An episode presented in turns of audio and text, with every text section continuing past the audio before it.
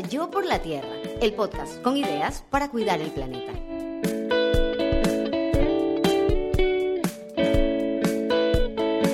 Esta es una producción de Tripea. Hoy, en Yo por la Tierra, comunicar para conservar.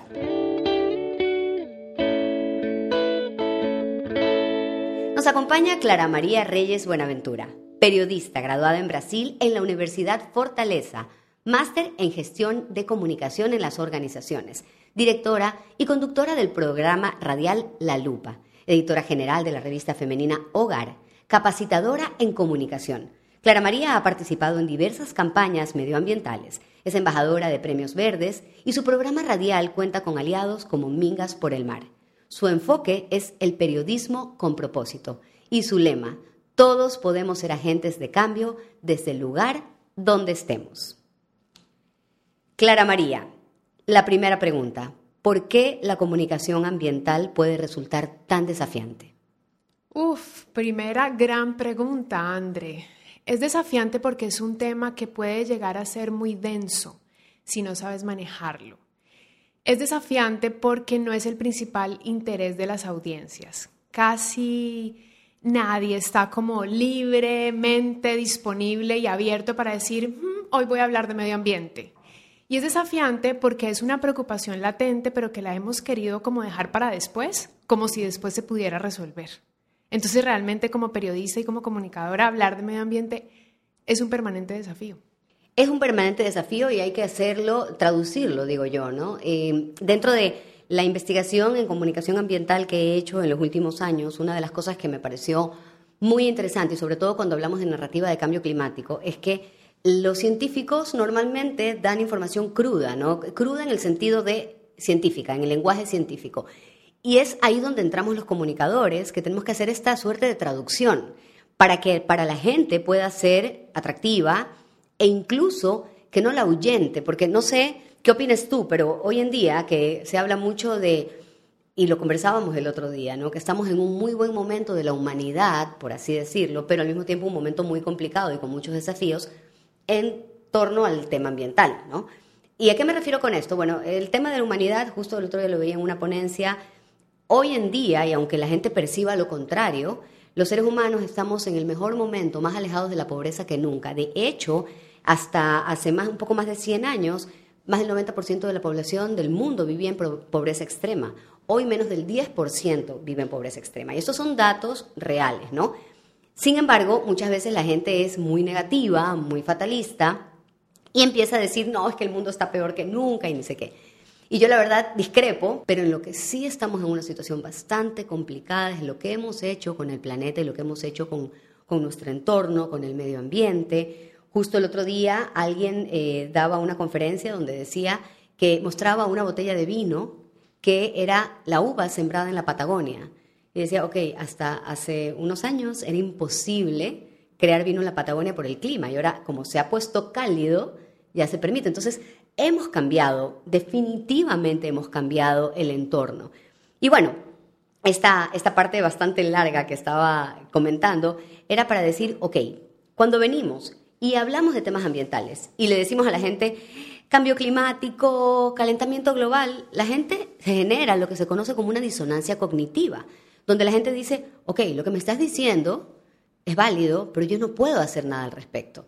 No me identifico y no me quiero conectar con esto. ¿Cómo se cura eso?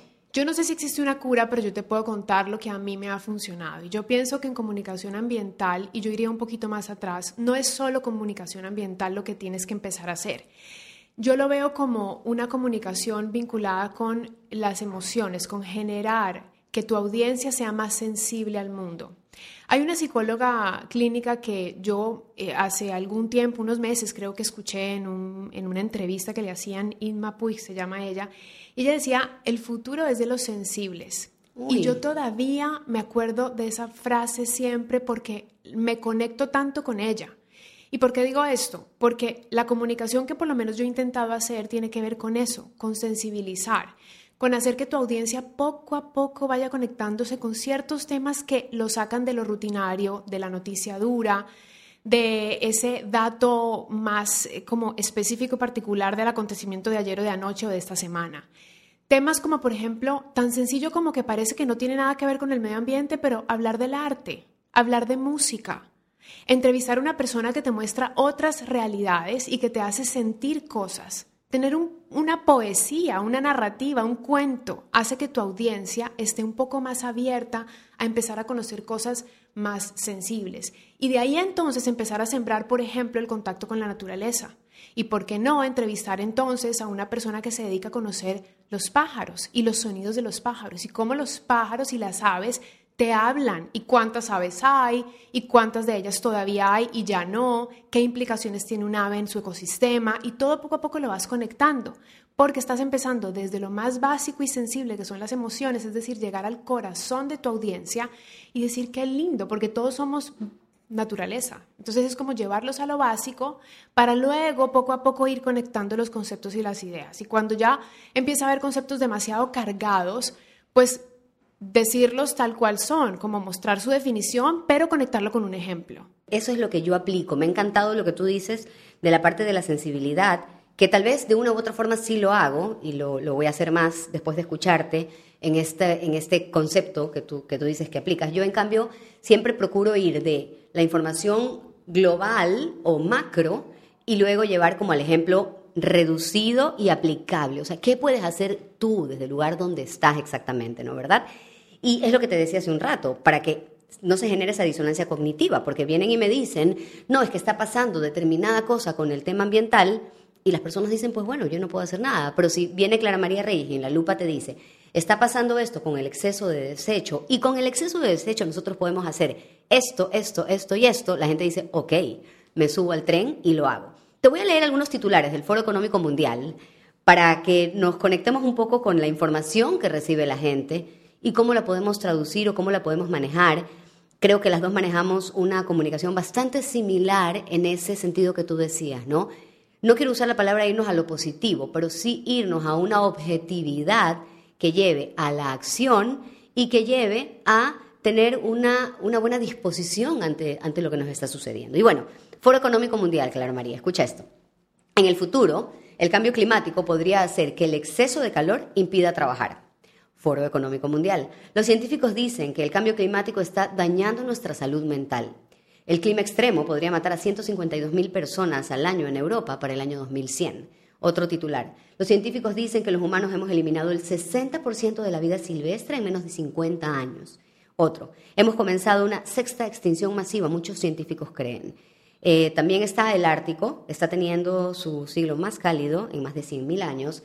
Y por último, en el verano de 2018, el hielo más fuerte del, Ártico se rompió por primera vez. ¿Qué sentimos cuando escuchamos esas cosas? Ecoansiedad. Eso es lo que se siente cuando se escuchan todas esas palabras juntas que nos hacen mirar el futuro catastrófico y que por eso es que tal vez no lo queremos ver.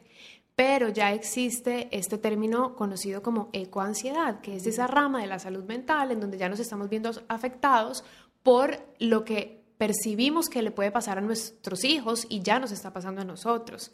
Yo de hecho tengo que confesarlo, he caído algunas veces en la pregunta, ¿no? He hecho el diagnóstico porque he tenido miedo de querer caer en ese diagnóstico, pero digo, ¿será que estoy teniendo ecoansiedad y cómo, algo, cómo hago para minimizarla? Y sí, creo que todos los que estamos vinculados con alguna causa medioambiental, sentimos ecoansiedad porque todo el tiempo estamos mirando bajo el filtro y nos ponemos esos lentes verdes, ¿no? Es cómo lo que yo estoy haciendo puede generar menos, impacto, cómo esto que estamos haciendo está generando impacto, qué puedo hacer al respecto y te empieza a dar una especie de ansiedad al respecto. Entonces, em, sí hay que manejar esos titulares, pero también como esos titulares, hay en un montón de fuentes informativas que llegan todo el tiempo a diferentes medios del mundo entero que tienen que ver con violencia, que tienen que ver con guerras, que tal vez hay eh, vinculación con lo que pasa con los niños, con las armas, bueno, en fin, un sinnúmero de noticias que todos los medios de comunicación sí lo replican, pero esos titulares no. Esos titulares no se replican tanto como deberían. Entonces tenemos que ver este, esta situación en dos partes, yo creo. La primera es cómo manejar esos titulares para que no sean tan abrumadores para la audiencia y cómo hacer para que de todas formas estén presentes en la agenda noticiosa, porque es importante que esté en la agenda noticiosa. debe haber sí o sí una temática ambiental en los noticieros, en los programas informativos, en los programas de opinión, en las entrevistas, porque si ayer pensábamos que el medio ambiente no era fundamental, hoy tenemos que caer en cuenta que toda la población tiene que saber sobre las problemáticas medioambientales para que puedan exigir políticas medioambientales. Clarita, yo creo que hasta hace un par de años se lo cuestionaba como importante. Hoy en día prácticamente es, bueno, es bastante difícil encontrar a una persona que te diga, no, es que el tema ambiental no me mueve o no es importante, te fiscalizaría la sociedad, porque independientemente de la generación y con mucha más fuerza las nuevas generaciones, ya la gente no se permite cuestionar que el tema ambiental es importante, ¿no? O cada vez menos, al menos, porque todavía hay escépticos, que yo creo que son escepticismos de comodidad y de conveniencia más que de convicción. Pero eso ya es otra cosa. Em, el tema es que ya hoy en día es cada vez más eh, fiscalizado por parte de la comunidad el tema ambiental.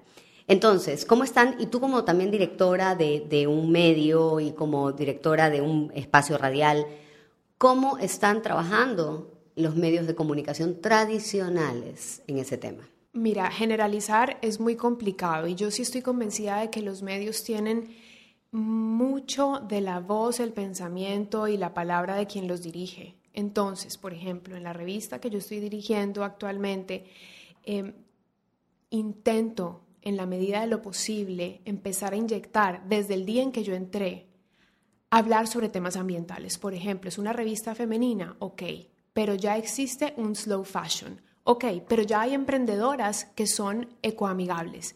Bien, ya entonces existen productos que son amigables con el medio ambiente. ¿Cuáles son?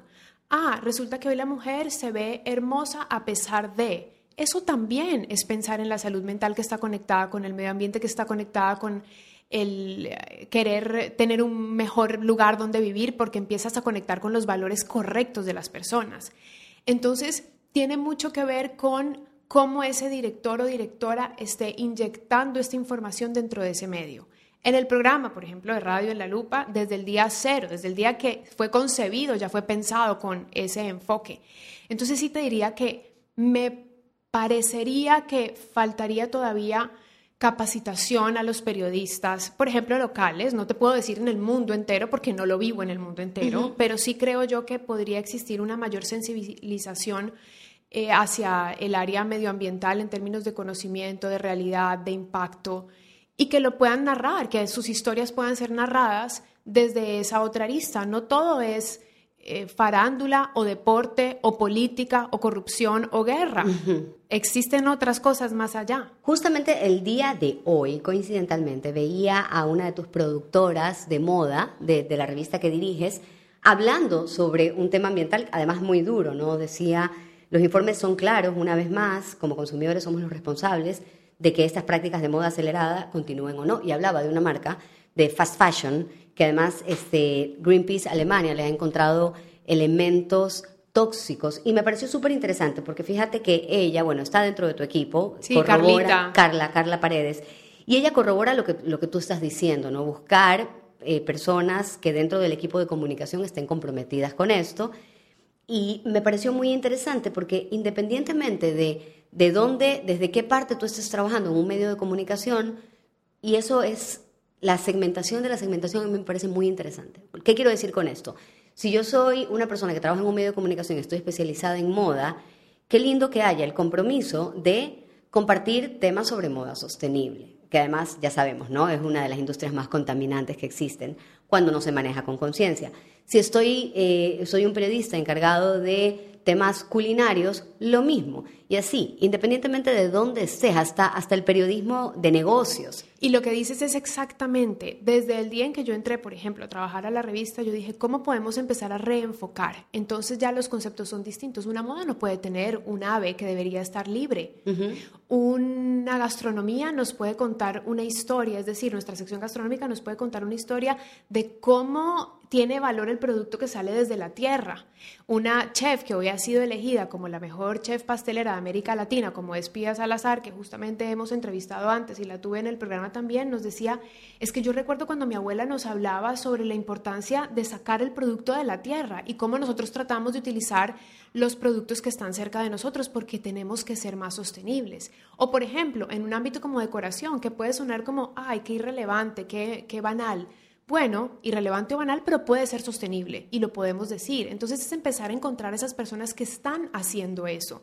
No es que porque estás en un segmento en donde no se habla de lo ambiental no lo puedes meter. No, lo ambiental tiene que ser transversal. Transversal, eso te iba a decir. Tiene que ser porque nosotros somos ambientales, porque nosotros somos seres naturales, somos parte de.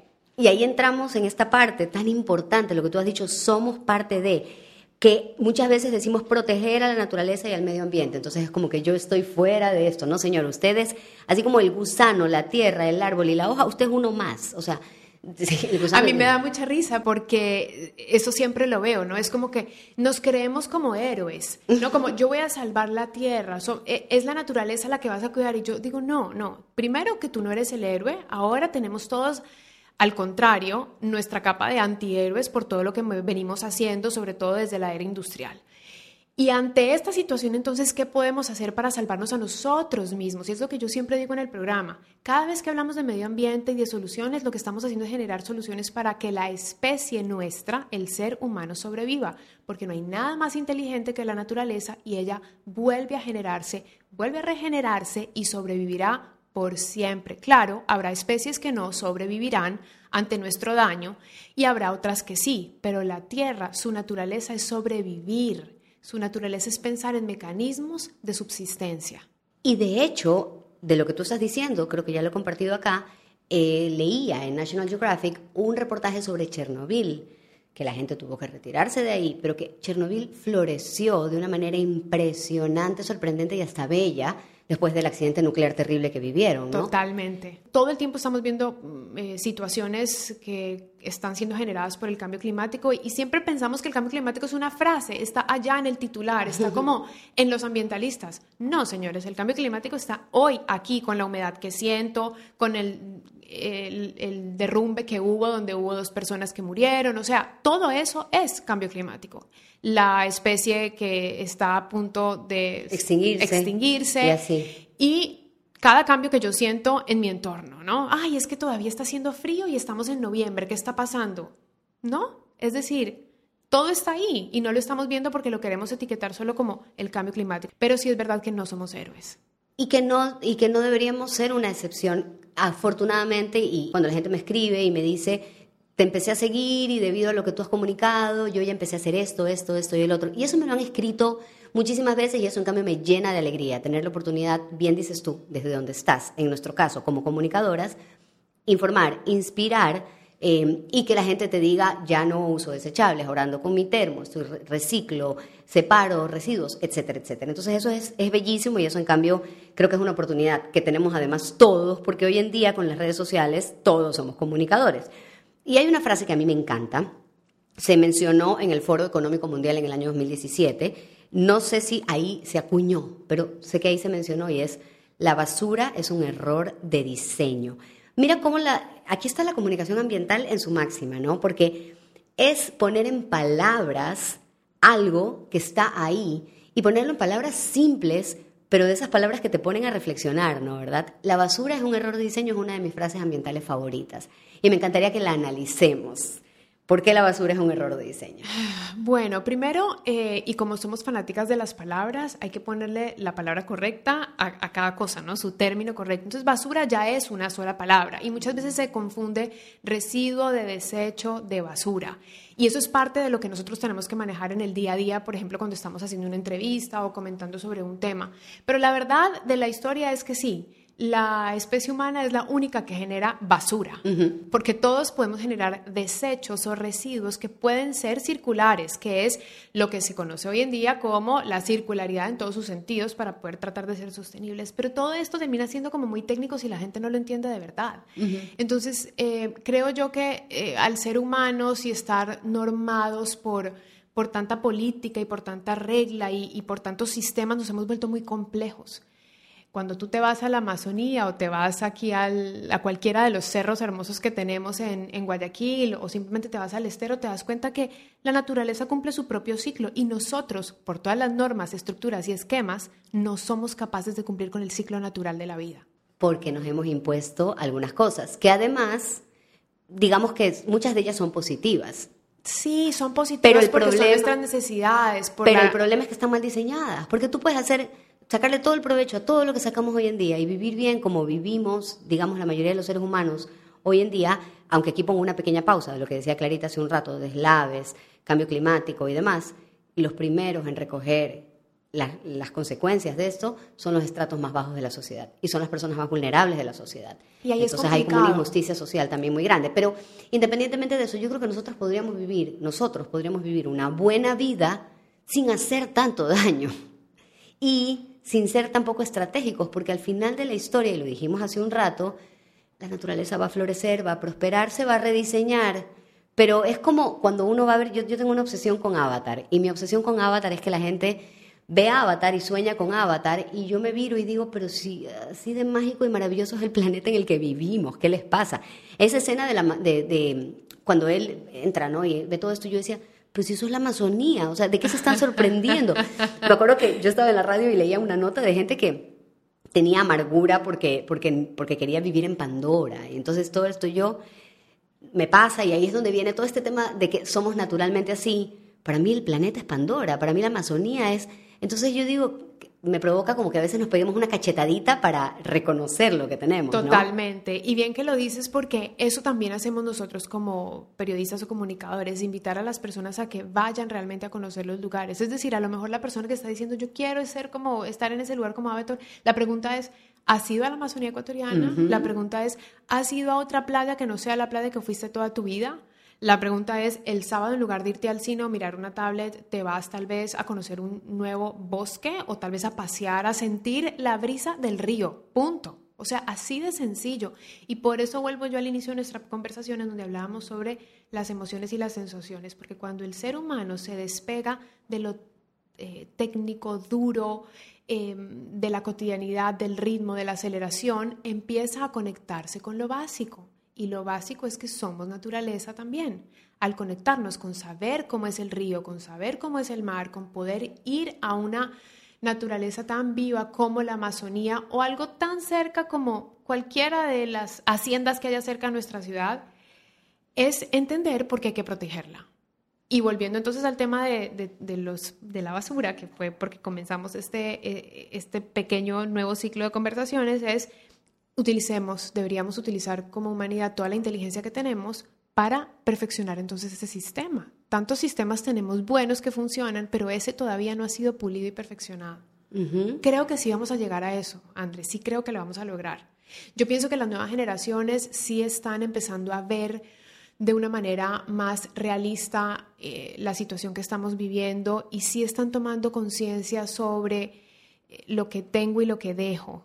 Además, ya estamos empezando a ver políticas en donde le están diciendo al, al, productor, mire, usted tiene la responsabilidad hasta el final. Y eso es importante, porque si yo soy productora de celulares, yo tengo que saber qué pasa con todos los materiales que hay dentro de ese celular y cómo van a terminar. La famosa responsabilidad extendida, que es algo que también conversábamos acá, sobre eh, cómo las nuevas generaciones sobre todo, lo decíamos en la entrevista con Mariuxi Villacres. Y lo que decíamos era, ok, con un código QR tú puedes saber de dónde viene lo que tienes, si fue remunerada la persona, si llegó, si se hizo comercio justo, todo ese tipo de cosas. Claro, le puedes hacer trazabilidad. La trazabilidad. Solamente que ahí hay un tema que es importante y es que nosotros vivimos todavía en países en vías de desarrollo y de bastante desarrollo, en donde la mayor parte de la población tiene todavía muchas carencias básicas. Entonces, si nosotros tenemos una población altamente pobre, con carencias básicas como no tener agua, como no tener salud, sí o sí, como que están trabajando para comprar su comida al día, ¿Tú crees que esas personas van a estar pensando en reciclar o en reducir su consumo o en ver a dónde se va el aceite que están botando? No. Entonces, ese es uno de los principales problemas y por eso todo está conectado. Por lo tanto, nosotros como comunicadores tenemos que ir a eso también, a cómo desde nuestro medio empezar a educar y no solo en medio ambiente. Educar. Señor, señora, entendamos cómo deben ser el crecimiento poblacional, las familias, cuántos hijos deberían tener, qué pasa, cuál es su entorno, sus hijos están creciendo bien, sus hijos están educando, empezar a abordar la educación desde una manera mucho más macro para que luego la problemática ambiental pueda ser en un futuro solucionada, porque si no resuelves lo primario, que es la educación, la salud y lo básico, agua, alimento de esta gente, no van a pensar en nunca, nunca en reducir, en reciclar. Nada, y lo he comentado acá, lo veía en un masterclass de Jane Goodall, decía, el peor enemigo del ambiente es la pobreza. Mientras haya personas con el estómago vacío, tú no vas a poder juzgar a esas personas por no pensar. Estómagos vacíos, inseguridad, y ya nos vamos al siguiente paso que es la educación, ¿no verdad? Es lo que estabas diciendo. Entonces, también hay que, para comunicar en temas ambientales hay que ser empático, hay que ser muy empático, porque a veces también, y esto es un error humano, podemos ser tajantes o ver a través de nuestros propios ojos, de nuestros propios lentes, nuestra lupa, y decir, es que es el colmo que no se haga esto, o es el colmo que no se haga esto otro. Ponte un rato en los zapatos de las personas a las que estás juzgando. Empecemos por la información, porque la mayoría de la gente no tiene esta información. Sí, y sabes que creo que si tienes mucha razón en eso, hay que entender también a tu audiencia. Cuando tú eres un comunicador, tienes que entender a quién le estás hablando y por ejemplo, en situaciones como la tuya, como la mía, que ya tenemos programas que tienen cinco años de vida, uno ya empieza a informar a la audiencia. En el tiempo ya te van conociendo, ya empiezan a generarse como códigos que son un poco de códigos como invisibles, pero ellos lo saben y tú también lo sabes. Entonces ya empiezan a, hablarse eh, bajo ciertos términos. Siempre habrá un oyente nuevo, siempre habrá un lector nuevo, por supuesto. Entonces nunca hay que dar por hecho que todo el mundo sabe todo. Pero ya se empieza a generar esta atmósfera como de, ok, este programa es, es educativo, este programa viene a aportar. Si yo estoy escuchándolo es porque algo voy a aprender y algo puedo conectar más adelante. Y así esa es como la generación de, de, este conocimiento que resulta siendo no técnico, porque Andrea, yo no soy ambientalista, yo soy periodista, soy comunicadora y mi rama es mucho más humanista y artista que cualquier otra cosa.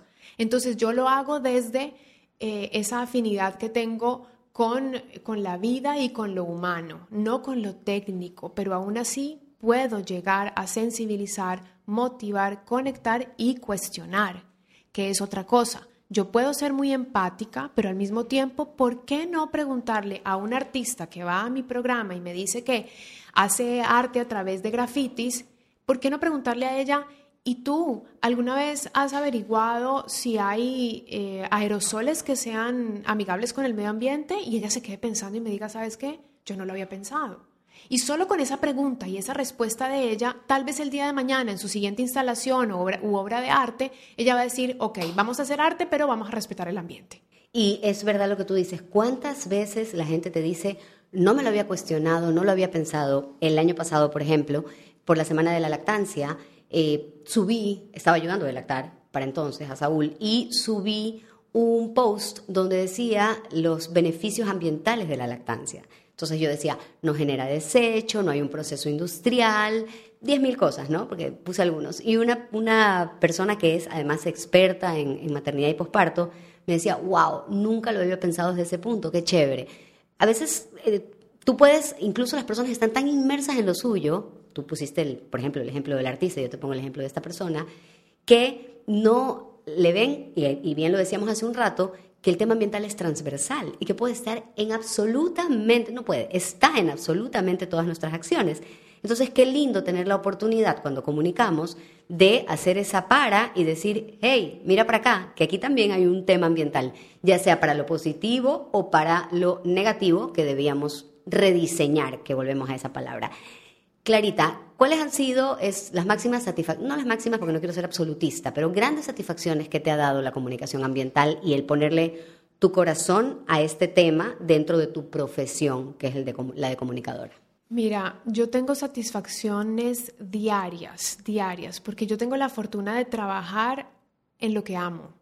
Y entonces yo todas las noches me acuesto a rezar con mi hija y agradezco al mundo y al cosmos y a los astros por permitirme ser feliz todos los días, por más desafiante que sea, por más cansado que pueda llegar a ser, todas las responsabilidades que tenemos como profesionales, mujeres, mamás, etcétera, pero yo sí soy agradecida todos los días por permitirme tener un micrófono y poder estar detrás de un medio que puede influir en otras personas porque conozco mis intenciones muy eh, puras con respecto a lo que hago y mis intenciones son conectar, educar, formar, aprender, porque es lo que hago todos los días. Aprendo cada día de mi vida, de mi invitado, de mi invitada, de la nota que leemos. Es impresionante cuando comunicamos cómo aprendemos. Aprendo todo el tiempo. Entonces yo digo, qué suerte que tengo. O sea, porque hoy me llevo nuevos elementos para mañana y mañana tendré nuevos elementos para pasado mañana y así. Entonces yo digo,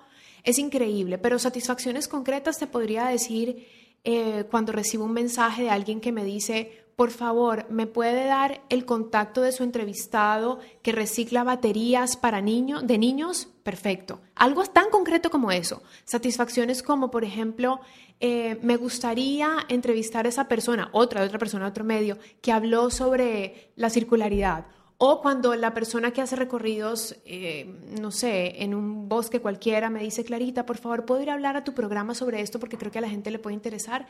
Esas son mis satisfacciones diarias. Saber que el que está al otro lado está nutriéndose de la información de quien puede ofrecer algo relacionado al ambiente.